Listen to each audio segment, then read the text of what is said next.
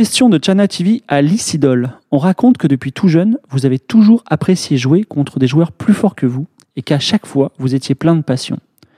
Je me demandais si vous aviez la sensation qu'Alphago était un de ces joueurs, c'est-à-dire un joueur plus fort que vous, et si vous aviez apprécié ce match contre lui avec la même passion que quand vous étiez petit.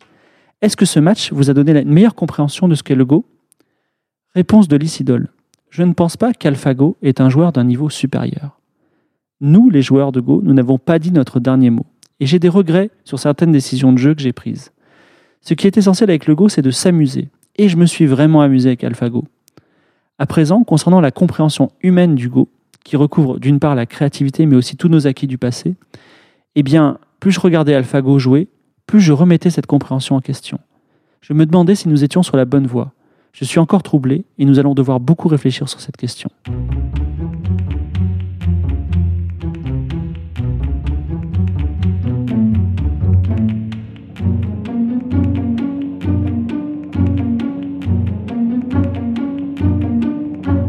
Présente, trajectoire.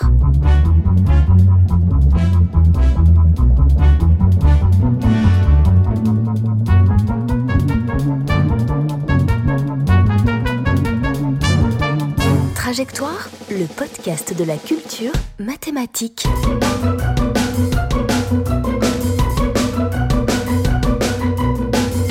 Présenté par Fibre Tigre. Bienvenue sur Trajectoire, le podcast de la culture mathématique. Alors cette fois-ci, pas de suspense, je vous donne tout de suite le sujet que vous avez deviné avec l'introduction peut-être.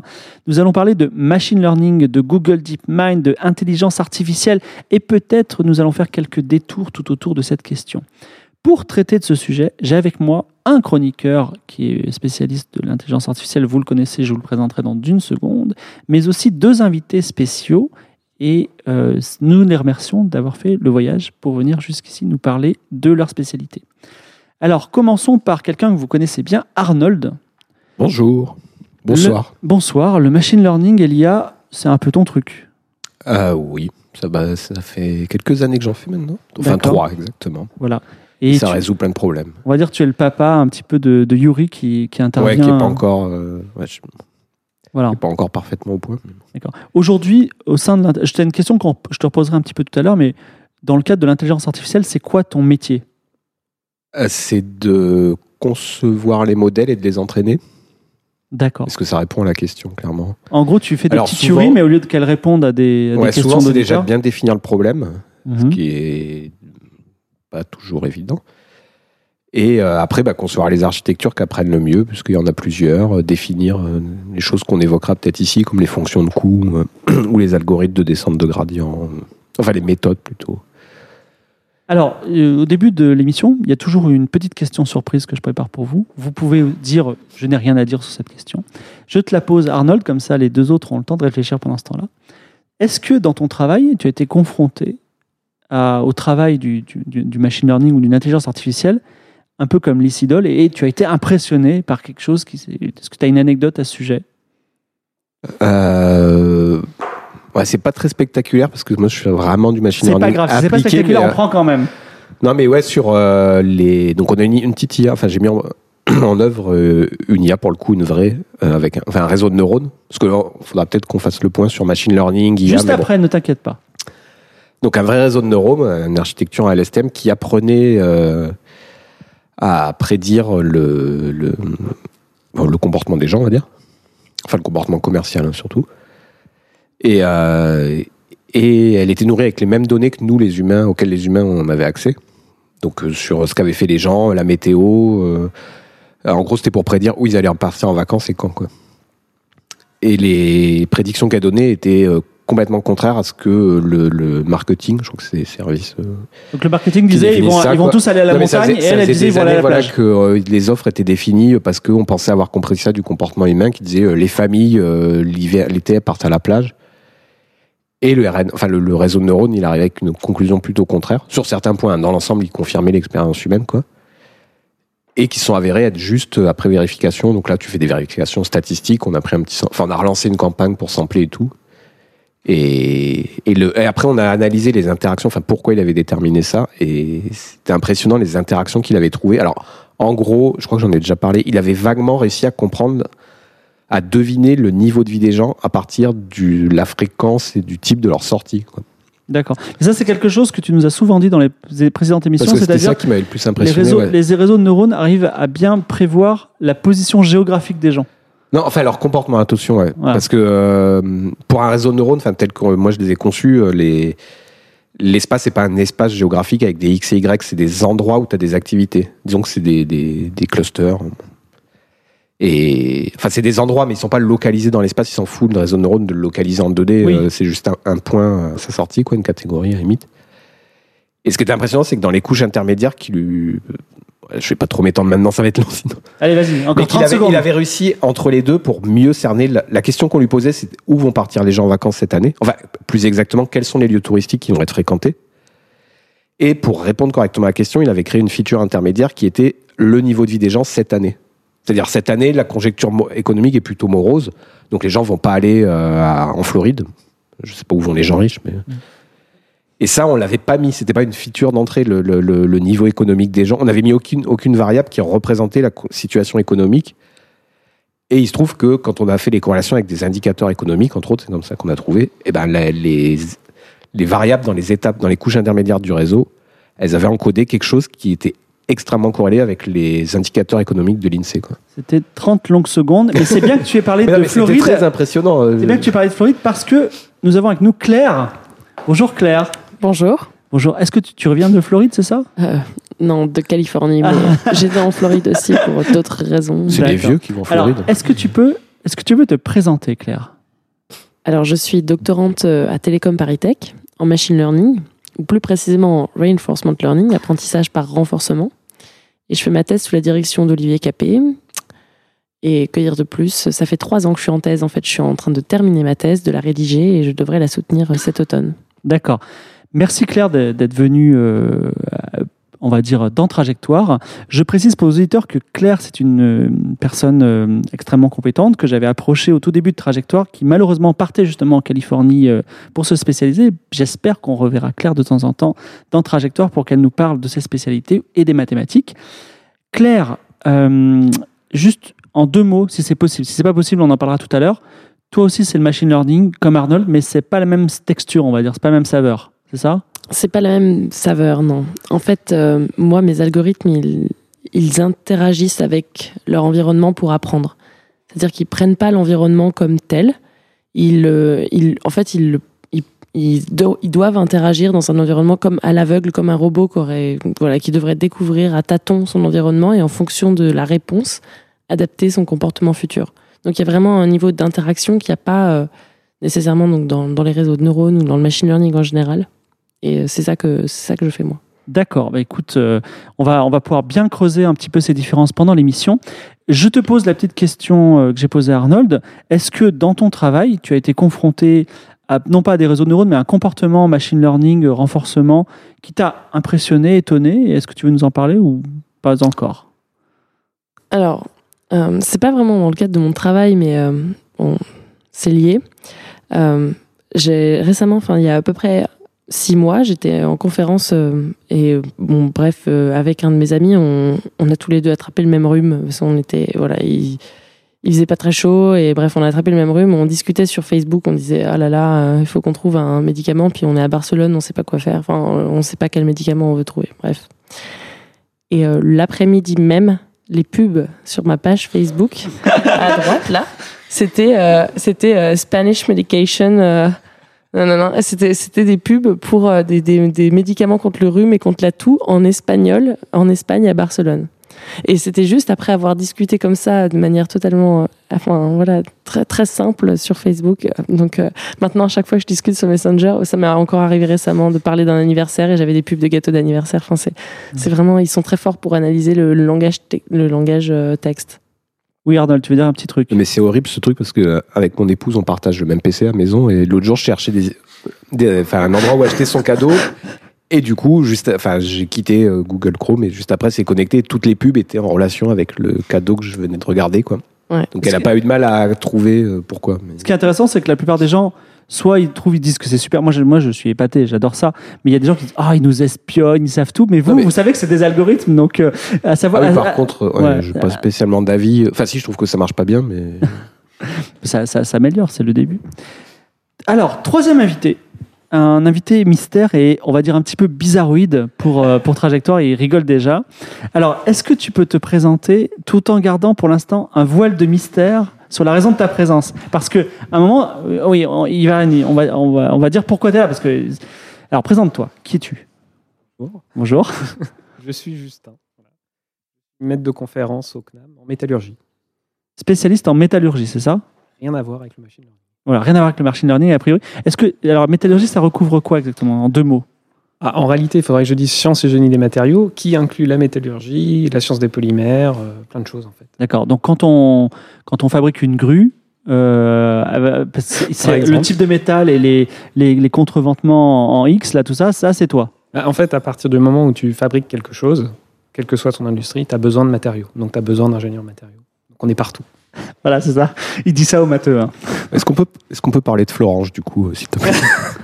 Bon. On peut- Alors, avant de, avant d'avancer, Justin va ouvrir le bal dans quelques minutes. Mais euh, avant de faire le, donc, on va voir dans cette émission trois focus différents, trois approches sur le machine learning et euh, éventuellement l'intelligence artificielle, le deep, deep, deep tout ça. Mais avant ça, j'aimerais savoir, ça, tiens, Arnold, est-ce que tu pourrais nous faire un petit euh, machine learning 101, c'est-à-dire nous expliquer ce que c'est finalement le machine learning, on en parle, et Claire, on va dire, peut-être te donnera des coups de poing dans les côtes en disant c'est pas tout ça. Et voilà. Alors, euh, bah déjà, oui, entre deep learning, machine learning et IA, on va dire tout ça, c'est la même chose. On va appeler ça apprentissage automatisé. Ce sera plus simple.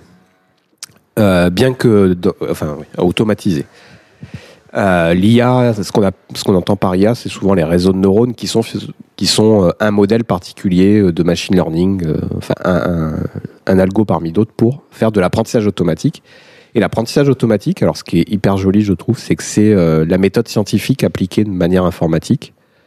C'est-à-dire que c'est tous les systèmes où euh, on explique, on donne plus à l'informatique ou euh, à l'ordinateur un modèle que l'humain a conçu. On lui donne les observations. Donc c'est la même démarche scientifique que Newton, sauf qu'on l'a multiplié par 10 000 et que c'est automatisé. On donne les observations d'un phénomène qu'on cherche à modéliser, euh, par exemple euh, la consommation de glace à Paris. On lui donne que les observations, on lui donne euh, toutes les donc ça, c'est la sortie. On lui donne le nombre de glaces consommées par jour. Et on lui donne toutes les autres observations qui n'ont pas à voir directement avec l'objectif. Le nombre de personnes à Paris, la température, tout ça. Et là, il y a des modèles qui vont concevoir un modèle. Donc, pardon, il y a des algorithmes qui vont concevoir un modèle. Donc, au sens scientifique, c'est-à-dire vont proposer une équation qui dit, bah, je pense que le nombre de glaces, c'est égal à euh, 3 fois le nombre de personnes divisé par euh, 12 fois le nombre de... tu dis des algorithmes, mais c'est plutôt un algorithme? Non, il y a plusieurs familles d'algorithmes sur lesquels je pense qu'on va revenir. Bah déjà, ce que je disais, l'IA, et enfin les réseaux neurones sont une famille d'algorithmes de machine learning qui D'accord. sont rigolos parce qu'ils sont très puissants, surtout dans le domaine de l'image, qui parle bien au grand public. Mm. Et donc voilà, donc le machine learning de base, c'est euh, faire des relevés. Donc c'est de la démarche scientifique, faire des relevés, fixer euh, un objectif, dire à la machine, euh, voilà ce qu'il faut que tu essaies de modéliser, lui donner des paramètres qu'elle a le droit d'utiliser pour sa modélisation. Euh, Par exemple, on pourrait retrouver les équations de Newton euh, avec du machine learning. On dirait voilà, j'ai fait, j'ai lancé euh, 20 000 poids. Je te donne mon angle, je te donne la distance à laquelle ils sont tombés, je te donne aussi la masse, même si on, même si ça compte pas en l'occurrence. Je te donne la gravité de la Terre parce que je la connais, enfin le champ d'accélération terrestre. Je te donne 20 000 observations, retrouve-moi l'équation euh, de, de, de Newton, enfin retrouve-moi le F égale dm, euh, je sais plus quoi, là, M1, M2, quoi, sur d carré. Tu, tu approuves, Justin? Totalement. D'accord. Et euh, donc, Claire, par rapport à cette, euh, petite définition, est-ce que tu, tu as quelque chose à ajouter? Je pense qu'elle est, elle est correcte. Elle, euh, en fait, c'est, le machine learning, c'est, c'est une façon euh, de, de automatiser, de, d'apprendre des expériences. En fait, c'est, c'est juste. euh, on, on, propose, on propose plus de modéliser, de modéliser physiquement. Enfin, je suis un peu, je suis un peu troublée par le côté euh, retrouver l'équation, l'équation de Newton, parce qu'en fait, c'est, plus. euh, on, on regarde, on regarde l'expérience passée Et à partir de cette expérience passée, on, on essaye d'en déduire une espèce de loi statistique, mais qui n'aura pas cette écriture euh, équation de Newton, qui n'aura pas forcément une écriture aussi, aussi, aussi claire euh, que, que peuvent l'avoir les lois physiques en fait. D'accord. Et entre le, on va dire le machine learning tel qu'il le pratique et le tien qui est, qui est le robot qui avance à tâtons dans le noir, Mhm. est-ce que dans les deux cas, on peut retrouver cette approximation de la loi de Newton avec les, les poids ou c'est deux, deux systèmes complètement différents? Non, dans mon cas, en tout cas, ce sera un système complètement différent. Alors Justin est là pour nous raconter un petit conte de fées à base de machine learning. Mais commençons par le commencement. Justin, dans le cadre de ton travail que tu vas nous exposer, tu as un problème. Alors vas-y, dis-nous ton problème. Oui, je vais, je vais essayer en tout cas. Euh, donc moi je travaille, euh, donc je suis, je, suis, je suis maître de conférence en métallurgie et je fais mes recherches dans un domaine qui est euh, grosso modo la mécanique des matériaux. Donc on s'intéresse à comment les matériaux se déforment. Et, c'est très utile quand on veut quand on veut concevoir des structures. Par exemple, euh, je sais pas, une aile d'avion, une poutre, euh, une grue. Tu as évoqué une grue tout à l'heure. Et donc on peut faire ça en se disant, bah je voilà, je suis ingénieur matériaux, j'ai des milliers de matériaux à ma disposition, j'ai un cahier des charges, je choisis un matériau. Ça, c'est ce qu'on faisait jusqu'à il n'y a pas si longtemps. Aujourd'hui, on, on va un peu plus loin, c'est-à-dire qu'on a par exemple des méthodes de fabrication comme l'impression 3D qui, euh, qui nous permettent en fait d'architecturer la matière à différentes échelles. Et donc ça, c'est euh, mon cœur de métier. Donc c'est comment est-ce qu'on architecture la matière à différentes échelles. Et ce, ce dont je vais parler, c'est comment on architecture la matière à l'échelle du millimètre, en gros. Et donc, euh, pour faire des, des- une classe de matériaux qu'on appelle matériaux architecturés, qui sont un peu particuliers parce que bah, justement, ils présentent une architecturation euh, à une échelle intermédiaire entre l'échelle de la structure et l'échelle de la microstructure. Donc quand tu dis à l'échelle du millimètre, on- il faut imaginer des poutres d'un millimètre, c'est ça? Voilà, c'est typiquement euh, les- le genre d'échelle qu'on peut atteindre euh, de façon industrielle avec la- les machines de fabrication additive métallique. Et euh, voilà, donc si on considère une structure, et on va, on va vouloir la remplir avec ce type de matériaux.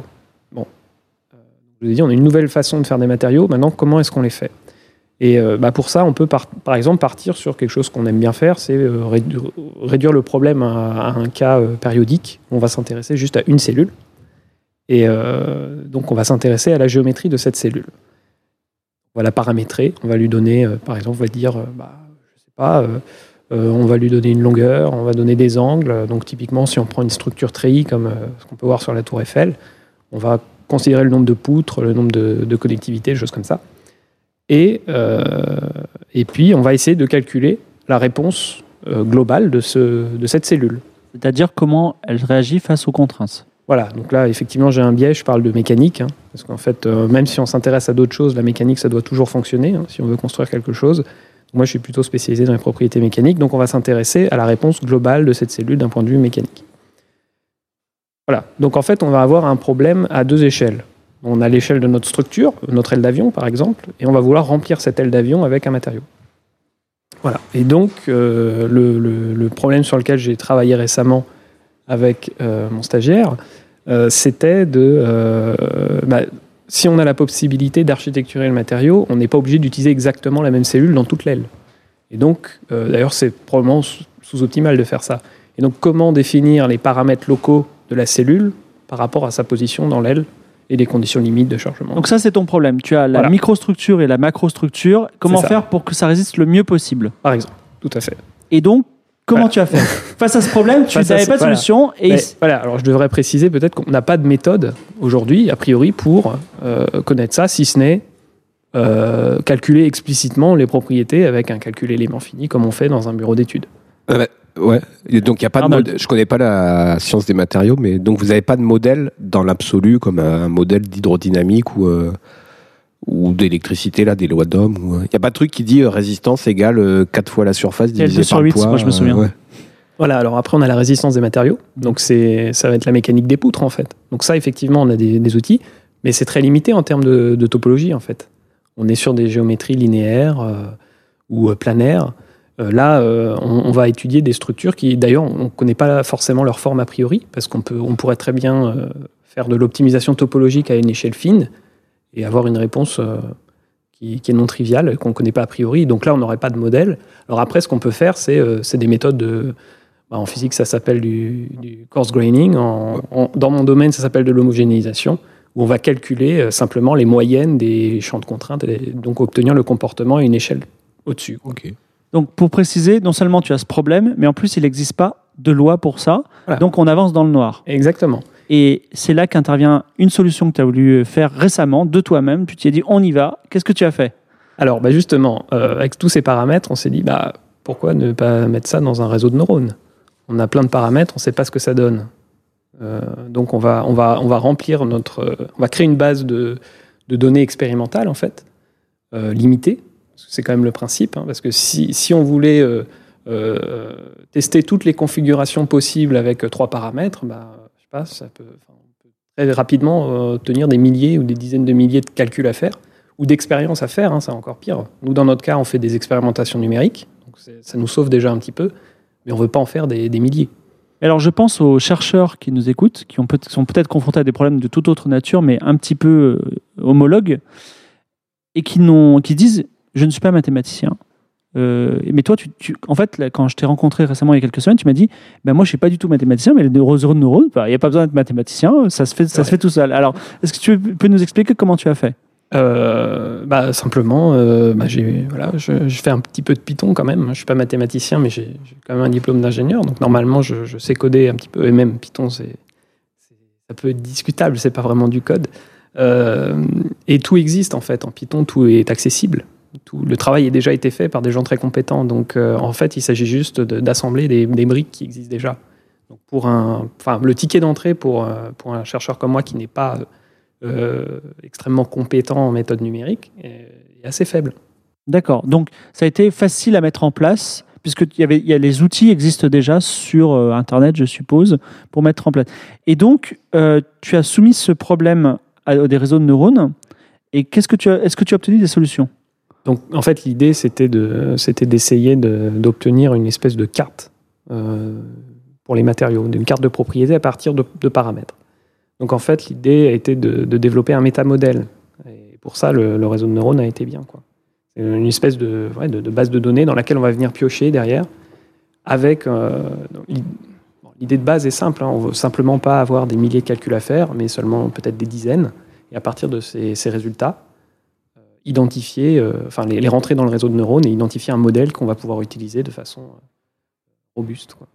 Est-ce que tu vois d'autres problèmes euh, dans le cadre de ton travail que tu pourrais soumettre à des réseaux neuronaux? Alors, j'ai j'ai pris des notes là-dessus hein, parce que j'ai travaillé. Euh, pour moi, le plus important euh, et le plus directement ce qui me concerne, c'est la formulation et l'identification de lois de comportement de matériaux. Pardon. C'est vraiment le, fer de lance de la recherche en mécanique des matériaux. Donc, on a des, voilà, la, question. euh, c'est quoi? C'est bah, si, tu, si tu développes des structures. Alors, je parlais d'a- d'aide d'avion, c'est pas forcément la chose la plus critique, mais si tu vas dans le réacteur de l'avion, euh, les aubes de turbine, euh, ça peut coûter extrêmement cher à développer. Et donc, tu as besoin d'un modèle extrêmement précis, extrêmement fin, avec des, dizaines de paramètres, parfois des centaines de paramètres, qui, qui vont de euh, l'orientation cristallographique euh, des, grains jusqu'à, euh, je sais pas, la température, la pression extérieure. Enfin, tu peux imaginer plein de choses. Et c'est souvent anisotrope. euh, Enfin, et c'est souvent aussi, euh, ça va varier en fonction de la fréquence, en fonction de la température. Et, donc, euh, on imagine bien quand on a des centaines de paramètres, avoir un modèle, physi- un, modèle physique qui provient de notre intuition, ça devient assez difficile. Et donc, le- on im- là, le, le machine learning peut être très intéressant pour développer un modèle robuste. D'accord. En tout cas, merci Justin, qui j'espère va peut-être euh, éveiller des vocations euh, chez les homologues. Je, je trouve que c'est assez intéressant parce que d'un côté, vous donnez des, des- des températures et du pouvoir d'achat et on a des destinations de vacances, et de l'autre côté, on donne des, des, on va dire des structures d'avions et des, des propriétés moléculaires et on a des, des architectures.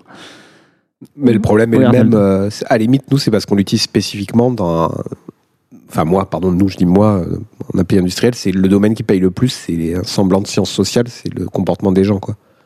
Mais c'est une approche. Enfin, c'est ce que je disais au début, et ça, c'est génial, c'est que c'est l'approche scientifique automatisée, quoi. C'est-à-dire, euh, on parle de l'IA et tout, de, de, de l'avenir, là, je sais pas comment ils disent dans les médias, mais euh, la super IA, enfin, le truc qui, qui fait peur et qui, dont il faut se prémunir.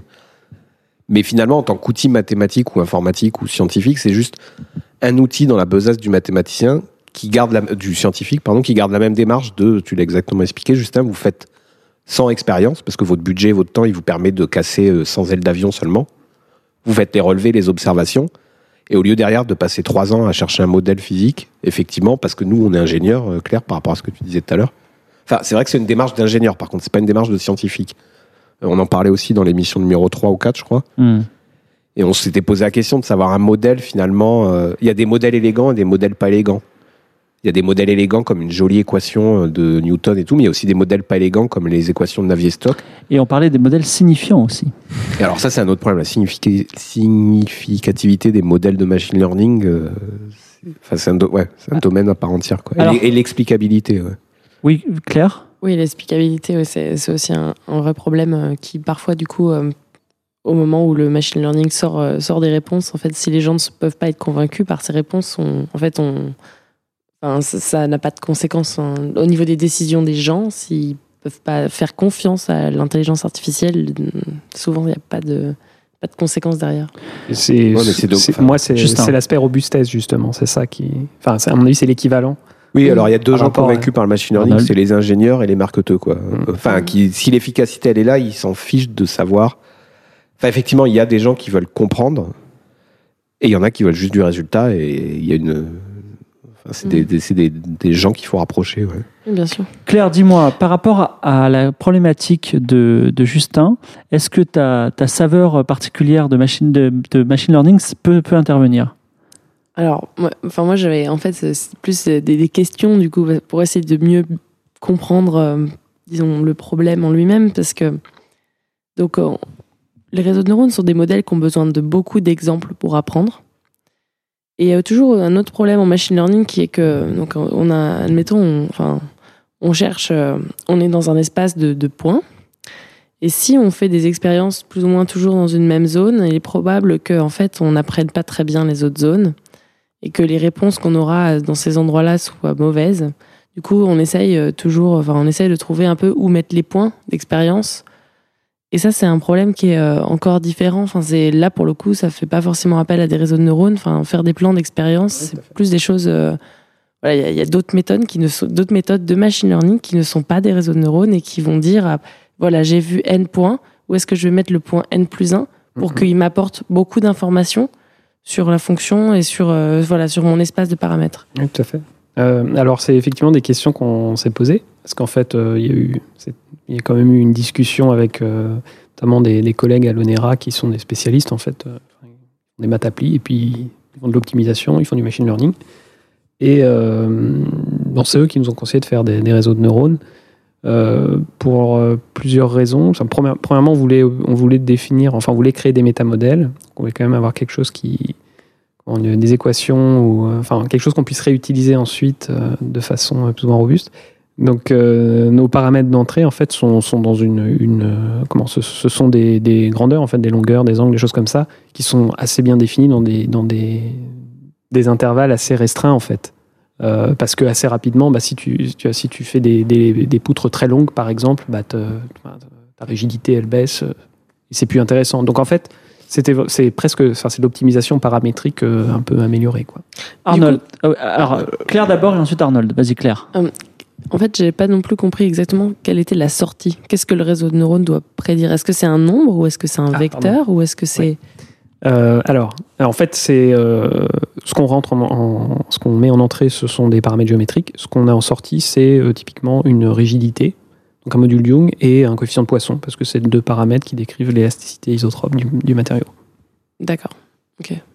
Arnold. Oui, du coup, bah, pour parler un peu de maths quand même, parce que c'est le thème, le- Oui. euh, il y a quand même quelque chose dont t'as pas parlé, je sais pas si vous en êtes assuré, c'est que la fonction de sortie, vous n'avez pas vérifié si elle était différenciable, on continue a priori. Parce que c'est quand même une chose importante dans tout le machine learning, c'est que tu peux apprendre que des... Bon, non, il y a des modèles ne- qui n'ont pas besoin de fonction différenciable, mais la majorité des modèles, et les réseaux de neurones en particulier, il faut que la fonction de sortie que tu cherches à apprendre, elle soit différenciable. Et là, en l'occurrence, visiblement, vous en êtes pas trop préoccupé a priori, ou vous avez eu un moyen de le vérifier. Euh, parce que ça rejoint le problème ouais, Mystère, de là, bien choisir ses et- points. Quoi. si, si. Il répond pas. Mais a priori, Non. si ça fonctionne, Oui, non, sans si, si, doute euh, que... bah, enfin, on parle de, on parle de la. La fonction de coût, quoi. Ouais. Euh, bonne question. La question, c'est est-ce que tu peux prendre le gradient de ta Ah rigidité euh, dans les trois directions de, l'espace Au moins dans deux. Alors, parce que oui, c'est un problème bidimensionnel, là, on a simplifié. euh, et bah, c'est un, peu un peu là où on bute aujourd'hui, euh, parce que le stage se finit.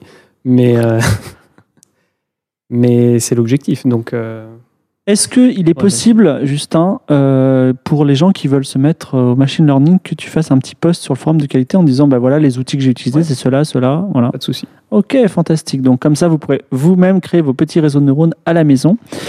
Merci beaucoup, Justin. Je vais, avant de faire notre petite pause, je voudrais rappeler le concept de trajectoire. Vous êtes des auditeurs assidus de trajectoire, donc je vais vous dire des choses que vous savez déjà, mais on ne sait jamais. Donc, dans trajectoire, on prend un, un thème, comme le machine learning cette fois-ci, et on considère qu'on est en train de grimper une montagne qui va être de plus en plus difficile euh, à, gravir. Euh, on va aborder avec des thèmes de plus en plus, de façon de plus en plus technique et de plus en plus complexe. Et on fait des petites pauses de temps en temps où on va se raconter des énigmes. Donc là, c'est l'heure de la première pause. Et donc, qui prend la parole? C'est Arnold. Il va nous raconter une énigme qui a une histoire d'ailleurs. Est-ce que tu veux nous raconter le contexte de l'énigme et puis l'énigme après? Bon, le contexte, après, euh, je sais jamais ce genre de choses, si ça fait partie de la rumeur et des jolies histoires qu'on se raconte, mais euh, c'est les. Enfin, c'est les... c'est dans les questions que Google pose aux entretiens d'embauche quand tu arrives à la partie technique. Quoi. Donc Voilà, vous êtes, vous êtes face au bureau euh, de Monsieur Google. Et alors, Et- pour le coup, ça va pas forcément avoir avec le ML ou le sujet d'aujourd'hui. Hein. C'est, euh, ça a plutôt à voir avec les bases de données et certaines opérations euh, informatiques quoi, à optimiser.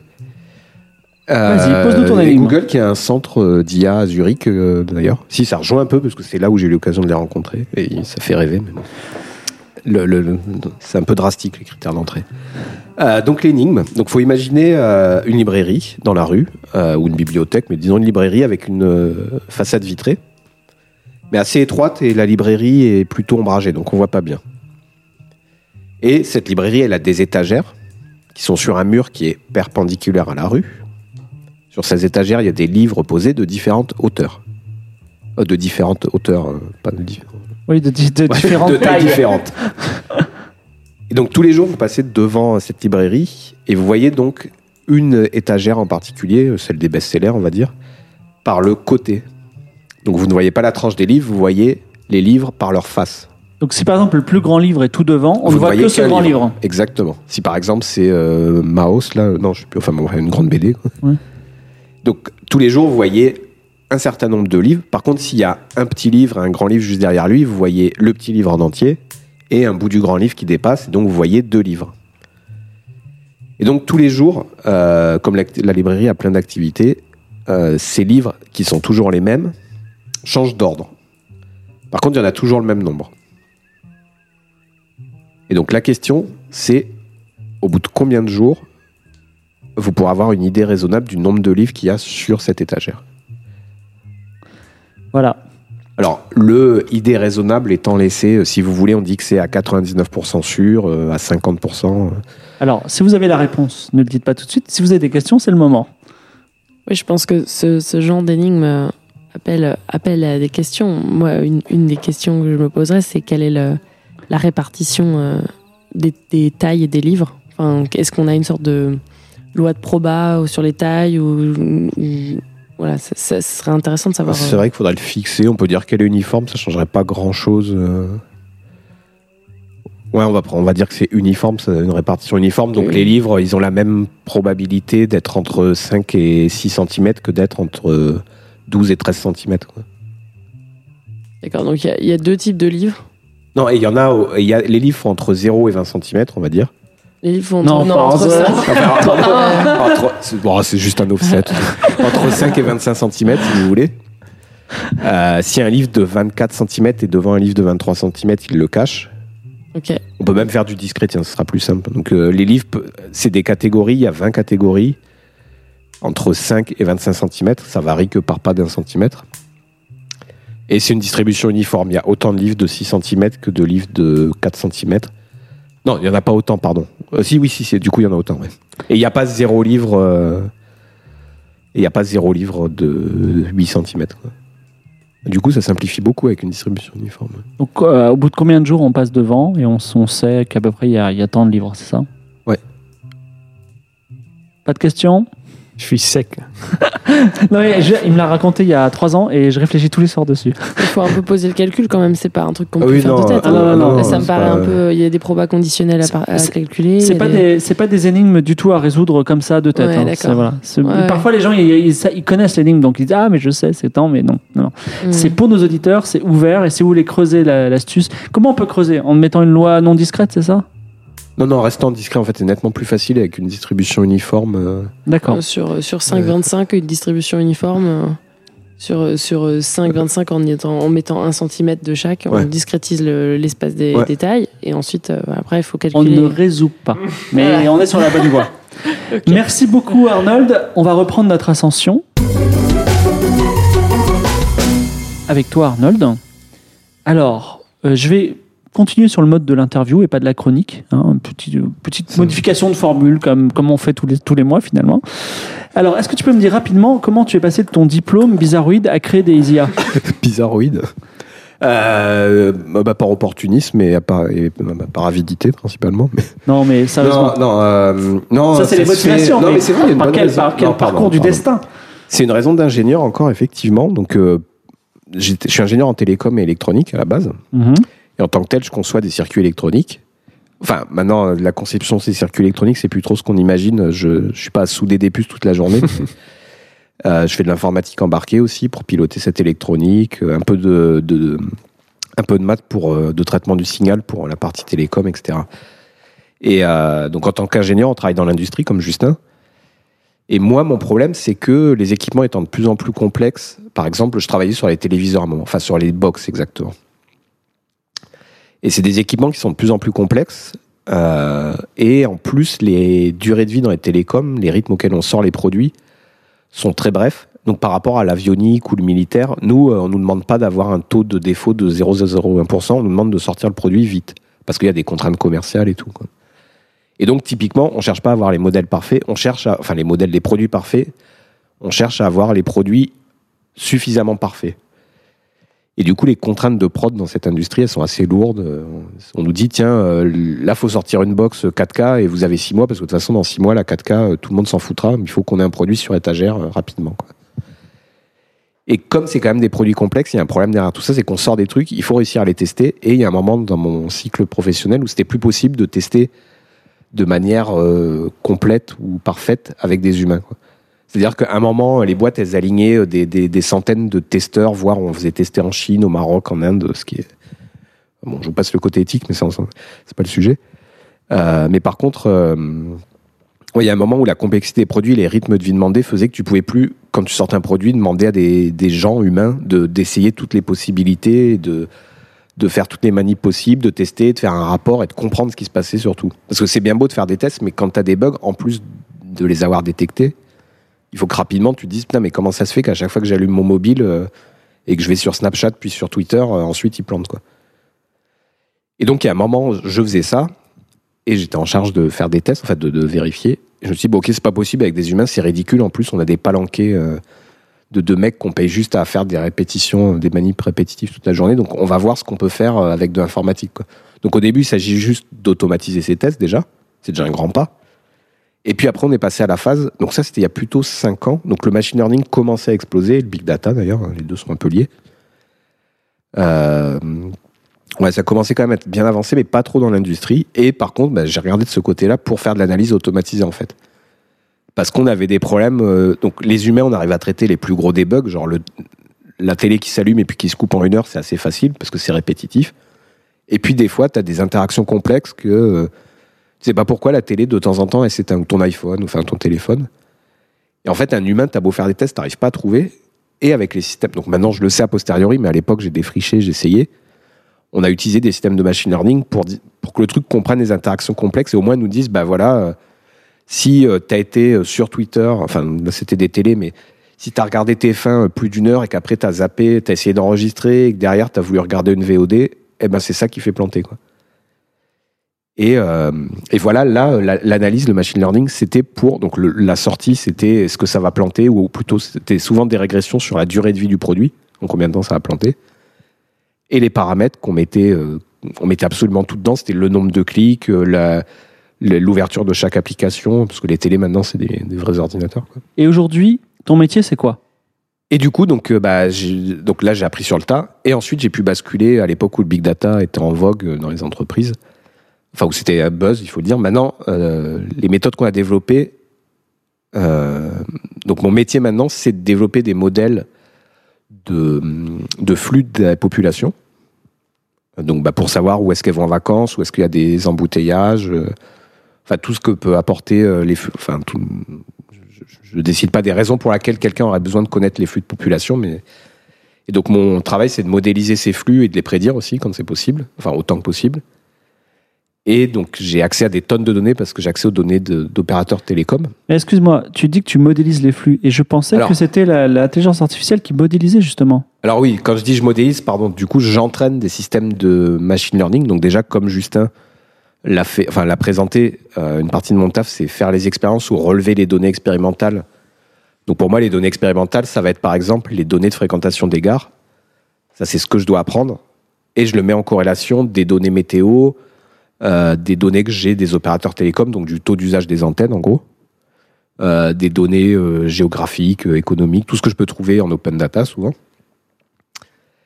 Et, et ensuite, j'écris des modèles de machine learning qui vont essayer de, de prédire la fréquentation des gares pour les semaines à venir, par exemple. Est-ce que dans ton métier actuel, il y a des sujets confidentiels dont, dont tu ne peux pas parler? Euh, techniques, euh, bah, Des techniques, il y en a euh, qui sont bien et que je vais pas faire. Enfin, qui constituent peut-être un avantage compétitif pour euh, nos entreprises. Donc, euh. les, Euh, les- des sujets confidentiels, il n'y en a pas trop, parce que comme je travaille pour un opérateur télécom, euh, il tient, enfin, il est, il est éthique là-dessus. les intelligences artificielles que tu fabriques sont en fait des modèles super spécialisés. C'est-à-dire c'est Alors ouais, déjà, c'est vrai que le terme intelligence artificielle, euh, ce serait mieux. Enfin, je préférerais qu'on qu'on dise réseau de neurones parce que deep learning, intelligence artificielle, tout ça, c'est plutôt des termes buzz et marketing. Alors c'est super, hein, je les utilise Mm. aussi quand euh, quand je veux me faire mousser ou euh, présenter mon métier, mais euh, mais euh, ouais, les réseaux de neurones, déjà un, ils sont supervisés. Bah tiens, justement, en opposition par rapport à l'intelligence artificielle, euh, les modèles que je fais sont quasiment tous supervisés. Parce que les modèles non supervisés, il n'y a pas trop d'intérêt industriel encore. Enfin, j'en connais pas. Euh, mais ça, peut-être que Elle- Claire, peut-tu toi, Enfin, plus. déjà, euh, je, je- superviser, Oui, je, je sais pas si la définition de superviser Ouais. est bien, bien non, non, claire. non, euh, voilà pour, euh, justement. Donc l'apprentissage, on dit supervisé, c'est quand on donne à, on donne à, à manger à l'algorithme, on lui donne des, des, des X et des Y. C'est-à-dire qu'un un X, il y a une fonction qui dit euh, Y égale F de X. On, lui, on commence par lui donner euh, tout un paquet d'exemples qui sont des Y et des X pour, pour plein de- de- d'observations passées. Et ensuite, on va lui demander d'être capable de reconstruire une fonction F qui a un X nouveau, va reconstruire un Y dans l'apprentissage non supervisé, en fait, on va pas, il n'y a pas de Y. On ne sait pas ce qu'on est en train d'apprendre. On ne sait pas si on est en train de reconnaître des visages ou des choses comme ça. On est juste en train d'apprendre des structures. On est en train de reconnaître, par exemple, je ne sais pas si on demande à un algorithme d'écouter euh, une flûte qui est en train de jouer. Il va falloir, au milieu d'un orchestre, on va demander à ce que l'algorithme reconnaisse qu'il y a une flûte et que c'est toujours cette flûte-là qui est en train de faire son, son solo. Il va la suivre mais il sait pas qu'il est en train d'écouter une flûte. Il reconnaît juste ce- cette, euh, voilà, cette partie du son dans l'enregistrement qui, re- qui, re- qui représente, enfin, qui, est une, qui, qui représente quelque chose de nouveau pour lui. Il sait Il pas prend, exactement il ce prend que c'est. l'initiative de repérer des motifs en fait. ça Exactement, exactement. Donc là, on est en apprentissage non supervisé. C'est de la reconnaissance de structure dans presque dans l'inconnu pour le, pour l'algorithme. C'est c'est ça- c'est- c'est encore un challenge en fait. On est on est très très loin d'avoir bien compris euh, l'apprentissage non supervisé. C'est euh, d'ailleurs il y a Yann Lequin et Léon Botou qui sont des gens qui sont les, les pères euh, du des- des- des- du deep learning et des réseaux de neurones on- disent aujourd'hui euh, le futur challenge de l'appren- de l'apprentissage statistique, du machine learning, c'est euh, l'apprentissage non supervisé. C'est de développer des techniques plus puissantes pour euh, capter ces structures de manière un peu, un peu comme ça, de- dans, comme, le, comme le font des humains en fait. hein. On, est très fort pour l'apprentissage non supervisé, nous humains. Il y a toujours une structure? bah, en tout cas, quand il en trouve pas, on sait qu'il en trouve pas, quoi, déjà. Parce que elle converge, enfin, ça va pas converger ou il va rien. Oui, fi- finalement, qu'est-ce qu'on appelle apprendre euh, C'est reconnaître, enfin, quelque part, euh, faire des liens entre les choses, apprendre à. Enfin, voilà, un, un enfant qui euh, apprendrait à reconnaître des aliments ou des odeurs qu'il aime, il va faire des groupes, il va faire des, il va associer des choses euh, ensemble, peut-être à des souvenirs ou des choses comme ça. Enfin, c'est, il y a vraiment une notion de, il y a, il y a une structure, elle n'est pas forcément, elle est pas forcément étiquetée, elle n'est pas forcément, voilà, il y a pas- Si, je- si je me permets de reformuler, une, sup- une, une IA non supervisée, c'est une IA qui décide d'elle-même c'est X et c'est Y. en quelque sorte, sans forcément mettre un, un nom. Euh, va- ouais, c'est ça. Ouais, mais va- entre les auto-encodeurs et le renforcement learning, justement, c'est deux choses non supervisées. Alors Les attendez, auto-encodeur, Ouais. renforcement learning, on parle de deux choses. Alors est-ce qu'on peut mais alors, définir, définir avant Alors de déjà, parler le- l'auto-encodeur, je trouve c'est intéressant comme archive. Enfin, j'ai l'impression que ça permet de comprendre le non supervisé et ce qui, pour moi, pour le coup, est de la vraie IA. Enfin, quand les gens qui travaillent dedans parlent d'IA, je pense qu'ils pensent à ça, à tout ce que tu, à tous les systèmes qui arrivent à se faire leur propre système de représentation interne. Mhm. Et il y a l'auto-encodeur pour ça, pour moi, qui permet de comprendre vaguement ce que c'est. C'est euh, un auto-encodeur, c'est euh, un réseau de neurones où en, entrée- en sortie, tu mets la même chose que l'entrée et tu lui demandes d'arriver à reproduire euh, l'entrée que tu lui donnes. Donc là, ça n'a pas besoin d'être supervisé, tu n'as pas besoin de te Y. Tu lui dis, fais-moi le f tel que f de x égale x. Donc tu vas me dire, c'est assez basique. Euh, donc par exemple, tu vas lui montrer des millions de photos de chats et de chiens, et tu vas, euh, enfin de chats déjà, ça sera plus simple. Et tu dis, je te donne une photo de chat de 28 par 28 pixels, ressors-moi la même photo. Ok, c'est cool. Si tu le fais, donc 28 par 28, ça fait euh, 796, 784, je crois. Donc si tu le fais avec un réseau de neurones qui fait 784 neurones de large, c'est pas compliqué. Il va mettre euh, pixel x1 égale pixel, enfin pixel y1 égale pixel x1, pixel y2 égale. Donc il va mettre un poids de 1, 1, 1, 1 partout. Donc tu mets un, un- donc la couche intermédiaire, elle fait 784 neurones, c'est-à-dire la taille de l'image d'entrée à taille d'image de sortie. Ok? Oui, je te suis pour l'instant. donc ça, c'est facile. Mais tu fais ça et après tu dis, vas-y mec, maintenant je te mets que 10 pixels dedans. C'est-à-dire, tu- tu- avec, il faut que je donne l'image d'entrée, il faut que tu me de chat, mais il sait pas que c'est un chat justement. Et il faut que tu me retrouves l'image de sortie, mais tu as le droit qu'à 10 pixels pour encoder ton truc. Ok? Enfin 10 pixels, pardon, 10 neurones. Ah. Et le truc qui est fort, enfin c'est la recherche qu'il a découvert, je pense, c'est que du coup, eh ben, les réseaux de neurones comme ça, les auto-encodeurs, ils encodent en fait la quintessence de ce que tu leur montres, là, comme l'exemple que donnait Claire. euh, si on lui fait entendre de, de la fl- une minute de flûte à un auto-encodeur, eh ben, il va encoder, il va se trouver son système de représentation interne pour représenter le son d'une flûte, quoi. Donc ça commence à être des vraies intelligences artificielles. Enfin pour moi, après je m'emballe un peu là-dessus, quoi, mais Mhm. Non, mais c'est sûr que euh, ça, progresse. Ça progresse. Enfin, je, je- j'avoue que je ne suis pas au courant de, de toutes les avancées euh, et de tout, tout ce qu'on est capable de faire, mais euh, oui, oui, c'est, c'est certain que. Ouais, parce qu'après, il y a l'autre truc, le reinforcement learning. Ouais, alors le reinforcement learning, très puissant. Alors ça, ça, on en parlera un petit peu avec toi tout Ouais, à l'heure, je crois. hein. je, je pense que Mais je parlerai après. Je, je vais, coup, je- pardon, je vais terminer un petit peu avec toi, euh, Arnold. Est-ce que ce dont on parle, on a parlé dans les précédentes trajectoires, on a parlé avec Justin, c'est-à-dire le réseau de neurones tel que tu l'expliques souvent, ça c'est le cœur de ton métier aujourd'hui?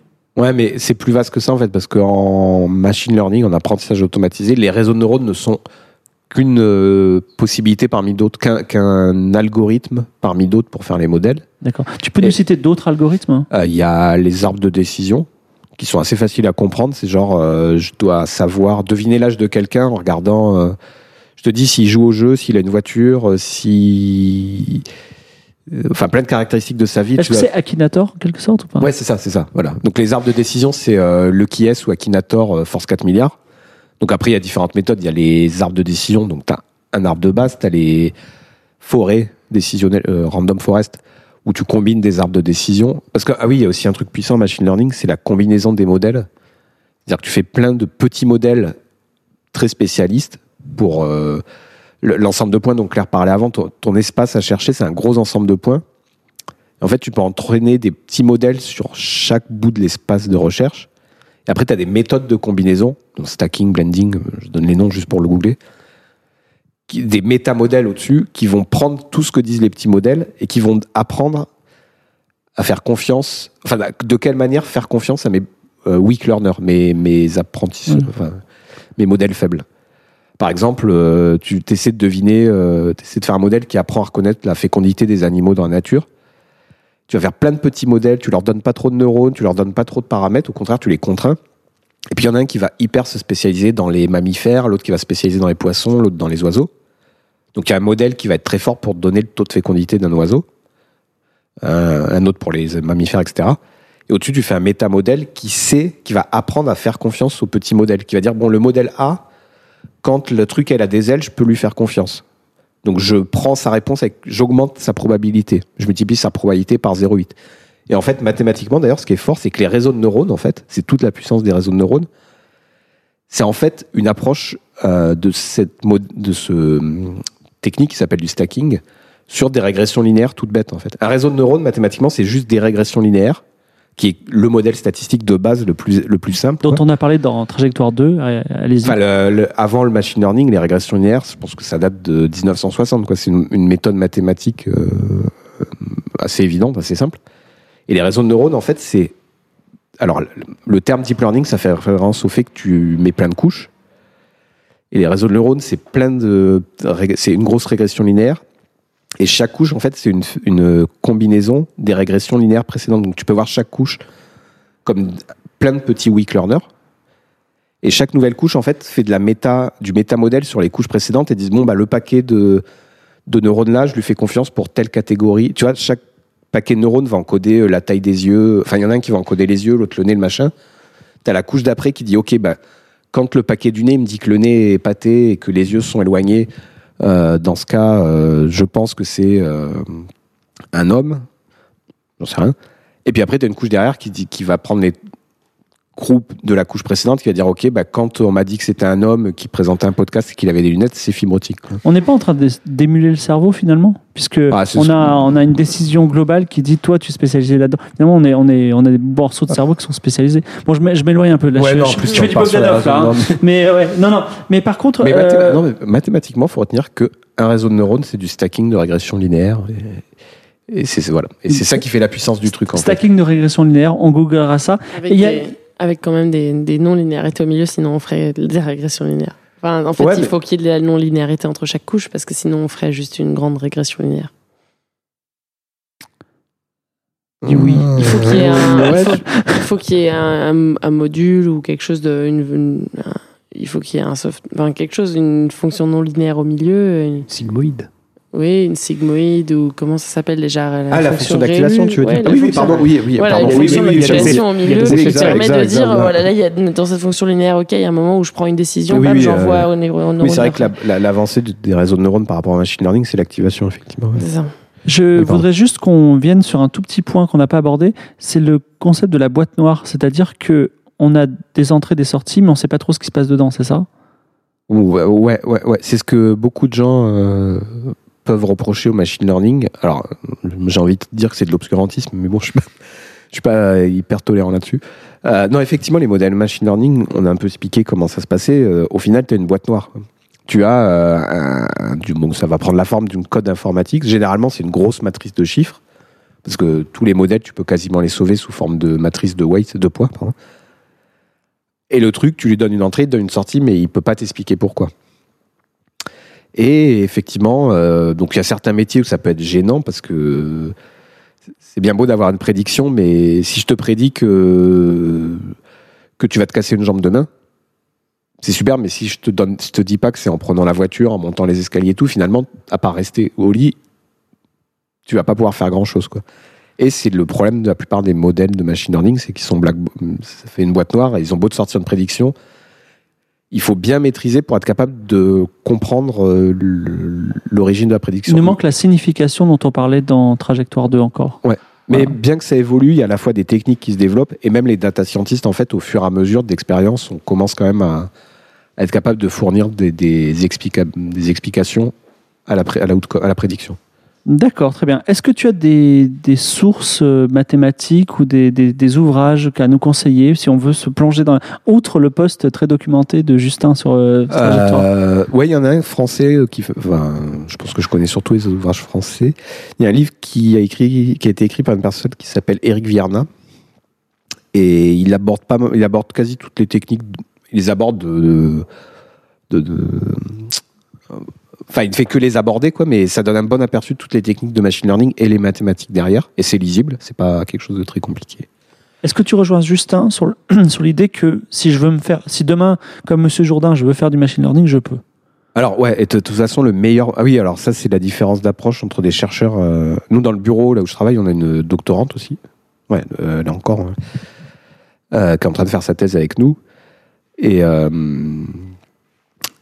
et euh, ouais, le meilleur moyen d'apprendre, c'est de faire. Enfin, moi, je, m'intéresse beaucoup au maths qu'il y a derrière, mais tu peux faire plein de machine learning sans comprendre toute la théorie grâce à tous les outils info. Et, enfin, toutes les librairies. Et le meilleur moyen pour apprendre, franchement, c'est d'essayer. Alors, surtout qu'il y a des, des choses comme les Kaggle. Il y a un site qui s'appelle kaggle.com où tu as des tonnes de datasets avec des objectifs qui te permettent de t'entraîner. Et c'est deux choses différentes, la recherche en machine learning et IA. Et après, euh, des gens comme moi, ingénieurs, qui, qui des fois euh, sont pas très rigoureux d'ailleurs. Et se contentent, enfin, de toute façon, dans tous les domaines, c'est vrai. euh, J'imagine que les ingénieurs en matériaux, enfin, il n'y a pas de recherche en matériaux, peut-être. Ah, si, si, moi je suis chercheur en matériaux. hein. Ouais, voilà, J'aimerais rétablir la. Donc ouais, bon là, euh, c'est le gap entre ingénieur et chercheur. euh, mais ouais, tout le monde peut en faire. Il y a des librairies. euh. Enfin, c'est ça qui a mis un coup un gros essor d'ailleurs au domaine. Je pense c'est qu'il y a eu des tonnes de librairies open source qui ont été faites et euh, qui ont permis à tout un chacun de s'y lancer. Quoi. Merci Arnold. Voilà. Est-ce que vous avez des questions? Pas de questions? C'était limpide. Voilà, c'est limpide. on continue, on fait une autre petite pause à- au tiers du chemin. Le tiers du chemin. Et c'est Justin qui nous a préparé. Alors Justin, je dis prépare-moi une énigme, il a préparé deux pages. Donc nous t'écoutons Justin, essaie d'être concis. Je vais essayer, mais il y a une introduction à mon énigme. D'accord, très bien. Voilà. Je sais que c'est une émission mathématique, mais euh, j'ai plutôt une tendance physicien. Oui, ben, ça, ça fait deux émissions. Alors, je m'excuse auprès de notre auditoire qui cherche des mathématiques pures. On a fait, on a fait, on a commencé beaucoup par compter, modéliser tout ça. On a fait vraiment des maths. Là, depuis deux, trois émissions, on est dans les maths appliquées. Mais rassurez-vous, on revient en septembre, plus fort que jamais dans la théorie. On fera, voilà. Donc, on y va pour ton énigme. Voilà, donc je, je vais vous, je vais essayer de vous parler de, de quelque chose qui a déjà probablement été évoqué en fait euh, dans les trajectoires précédents. Euh, c'est les problèmes d'estimation à la Fermi, donc euh, Enrico Fermi. Donc c'est euh, les, vous savez les, les- les vaches sphériques dans le vide intersidéral. Donc juste un petit peu d'histoire. Il y a Quentin, il a, il dit quoi? Mais vas-y, vas-y. Ok, je vais vite. Euh, Non, non, mais en fait, c'est surtout les vaches sphériques dans les- dans l'espace qui l'a qui l'a oui, interpellé, c'est pas le un temps. truc qui revient à chaque fois, c'est ça. Non, non, c'est pas le contraire. Il, il s'imagine les vaches, il comprend pas. Il a pas, il a pas ces trucs. Mais vas-y, vas-y. Donc on est, au- on est le 16 juillet 1945 euh, à Alamogordo dans le Nouveau-Mexique. C'est le, c'est le, le jour du premier essai atomique en fait. Voilà. Donc c'est la, la bombe euh, Trinity. Donc Enrico Fermi, hein, un physicien euh, italien émigré aux États-Unis, prend les paris pour savoir si le ciel va prendre feu ou non avec les gens qui sont présents. Donc il y a plein de physiciens, mais il y a aussi des, militaires. Et, euh, donc il prend les paris pour ça, et puis il prend les paris pour savoir la puissance de la bombe parce qu'ils sont certes très intelligents, mais ils n'ont pas réussi, euh, a priori, à calculer la puissance de la bombe, la première bombe atomique. Et donc, on a des évaluations hein, de Robert Oppenheimer euh, qui parle de 300 tonnes de TNT équivalent, et puis euh, Edward Teller, 45 000 tonnes. Donc, on a euh, deux ordres de grandeur.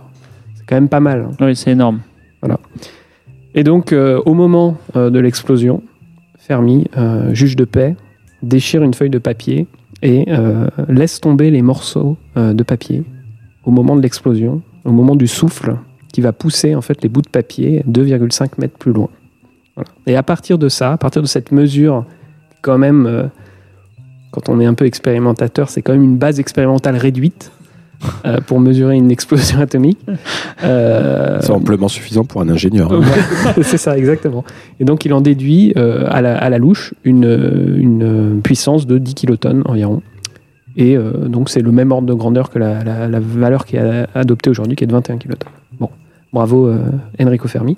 Donc, tout ça pour dire que c'est de, de cette anecdote, on ne sait pas d'ailleurs si elle est avérée, hein, mais on a euh, donc euh, une méthode, on va dire, euh, propre aux physiciens ou aux ingénieurs en général, qui euh, permet d'évaluer des très grands nombres ou des choses, euh, à- voilà, des nombres euh, qu'on ne connaît pas a priori, euh, avec une précision relativement bonne, à partir d'une base expérimentale extrêmement réduite. Voilà. Euh, et donc c'est comme ça que, par exemple, euh, donc on peut euh, Donc tu nous demandes de calculer la puissance d'une bombe à partir du Non. non Non, non, je veux pas faire ça. hein, Je suis pas. Voilà, donc euh, c'est comme ça qu'on détermine par exemple le nombre d'accordeurs de piano à Chicago. hein, Ça, c'est Oui. un grand classique. Ou encore l'équation de Drake, vous connaissez Celle sur la vie extraterrestre? Voilà, celle qui donne le nombre potentiel de civilisations extraterrestres avec qui nous pourrions entrer en contact au sein de la galaxie. Ou encore l'équation de Seeger qui estime le nombre de planètes habitables dans la galaxie. Voilà. Donc euh, je vais passer ça. Et euh, à partir. euh, donc voilà. euh, L'énigme commence après cette introduction. euh, Exactement, longue et périlleuse. Euh, bah, simplement, euh, je vais peut-être faire. J'ai j'ai deux énigmes, mais je vais faire la. je- donc, je vais poser deux questions, mais courtes. courte. Ça marche, Ça marche. Donc, à partir euh, d'une approche à la Fermi, pour se mettre en jambe, comment, enfin, quelle serait la masse de la Terre? Voilà. Donc, est-ce que vous pouvez estimer la masse de la Terre comme ça à partir de, de ce que vous connaissez de la vie de tous les jours? Voilà, la seule donnée que je vous donne, c'est le périmètre euh, de la Terre au niveau de l'équateur. Enfin, 42 000 ouais, 40 000, quoi. 40 000. Voilà. Donc, avec ça, normalement, euh, sans de tête, vous pouvez calculer la masse de la Terre. Et avec Bon, quoi et puis vous connaissez, vous savez que le noyau de la Terre est composé de fer, et puis que le manteau terrestre est composé de silicate, et puis normalement vous en sait pas tout ça. Mais si vous savez Et vous ça, êtes ingénieur matériaux. Donc, euh, comment mesurer la, la, la- quoi, la masse de la Terre, c'est ça? La masse de la Terre. Donc ça c'est voilà, assez simple. Mais tu peux nous dire avec quoi? Avec un, un bout de papier euh, juste à partir du normalement du, du Ah, du périmètre. périmètre et, et de la composition. D'accord. Voilà, normalement, et puis bon, les, les proportions, à peu près euh, 80% de manteau terrestre et 20% de noyau, la croûte on s'en fiche. Bon, d'accord. Donc ça, voilà, euh, on verra qui sera le plus rapide. Je posterai la, la solution, hein, c'est pas très difficile. Et on triche pas, bien sûr, on va pas voir sur Wikipédia, sinon c'est vraiment nul. Euh, et à partir du même euh, type euh, d'hypothèse et d'approche, euh, on va dire, euh, à la, à la louche, euh, moi j'avais une question par rapport à l'intelligence artificielle, avec euh, donc l'IA avec un grand I et un grand A. Mhm. Et euh, moi, j'aime bien les films de science-fiction. Et donc, je me demandais quand est-ce que euh, l'intelligence artificielle allait euh, réduire l'humanité en esclavage après avoir épuisé toutes les réserves de pétrole. Voilà. Donc là, je vous donne un indice avec le pétrole. Donc, tu nous demandes de faire une équation de Drake sur quand est-ce que l'IA prendra le pouvoir sur nous? Voilà. Et, et donc, il faut le justifier. C'est-à-dire que donc, l'idée, c'est de partir sur la consommation énergétique de, de l'IA à partir du moment où elle sera devenue euh, Ah oui, parce que c'est- omnipotente. c'est le plot de Matrix en fait. Exactement. Voilà, c'est ça. Donc, quand est-ce que Matrix se mettra en place D'accord, ok. Voilà. Et, euh, et donc, euh, avis aux, aux amateurs, moi j'ai moi j'ai une solution. Mhm. Euh, voilà, donc euh, je j'attends euh, j'attends les Donc, contributions. excuse-moi, est-ce que finalement ton, ta question, elle se résume à quand est-ce qu'on n'aura plus de pétrole? Alors ça peut être vu comme ça, Euh, mais euh, bon, il n'y a pas que ça. Bon, d'accord. Vous avez des questions? Pas de questions, très bien. Eh bien, nos auditeurs, j'espère que vous réfléchirez bien à la question. Et on attaque le sommet de la montagne avec Claire. Alors, on va donner la, parole à Claire. Donc, on reprend à zéro l'histoire. Tu es spécialisé machine learning, mais pas au sens intelligence artificielle comme on l'a vu avec Arnold. Pas au sens deep learning, pas Mhm. au sens euh, j'apprends pas des modèles à partir d'un très grand nombre d'observations. Je fais pas du big data en fait. Voilà, je fais pas du big data. J'ai pas beaucoup de données et j'ai pas des gros modèles qui où on n'apprend pas des gros ensembles de paramètres. Je régresse pas des fonctions, je, je classifie pas des, des choses. Je je- je- j'étudie des algorithmes qui interagissent avec leur environnement. Donc je vais juste revenir un tout petit peu en arrière à AlphaGo puisque c'était la citation du début. Tout à fait. Donc AlphaGo, c'est un algorithme qui est censé interagir avec un joueur. Donc à chaque, à chaque instant, euh, Lee Sedol euh, faisait, euh, une, faisait une action et l'intelligence artificielle devait non seulement prendre en compte l'action du joueur à l'instant T, mais aussi les, différentes possibilités qui s'offraient à lui à partir de, cette nouvelle action. Et en fait, ces, possibilités sont infinies, enfin presque infinies. Elles sont plus grandes que le nombre d'atomes dans l'univers, je ne sais plus exactement, euh, mais c'est ce, que, c'est ce que les gens disent. Et donc en fait, euh, toute la question, c'est de créer une, de créer une représentation de cet ensemble, de cet espace d'action, et, et de leur attribuer des valeurs. Donc on a une fonction valeur qu'on est censé découvrir en interagissant avec le plateau de jeu et le joueur en face. Et donc AlphaGo, c'est un algorithme qui fait deux choses. Premièrement, il essaye des actions. Quand il fait une action, quand il joue un pion, il récolte quelque part une sorte de récompense. Alors, elle n'est pas instantanée, elle, est, elle vient en général à la fin, c'est-à-dire est-ce qu'il va gagner ou non? Donc, il va enregistrer la, la trajectoire de ses récompenses et voir à quel moment, quelles sont les actions qui lui ont fait gagner des points, qui lui ont apporté des récompenses.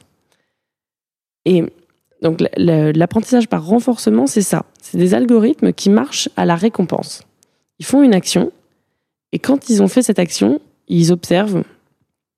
Voilà, soit on leur tape sur, euh, derrière la tête, soit on leur dit euh, c'est très bien. Et en fonction de cette récompense, ils vont adapter eux, dans le futur leur comportement dans, dans cet inconnu qui est l'espace des actions. Quel est le terme exact pour euh, ce- ce- cette branche de... C'est reinforcement learning ou apprentissage par renforcement. D'accord. Donc l'apprentissage par renforcement, c'est ça, c'est euh, on a une grosse fonction euh, qu'on appelle la fonction action action valeur ou état état action. La fonction Q, elle est Q état action.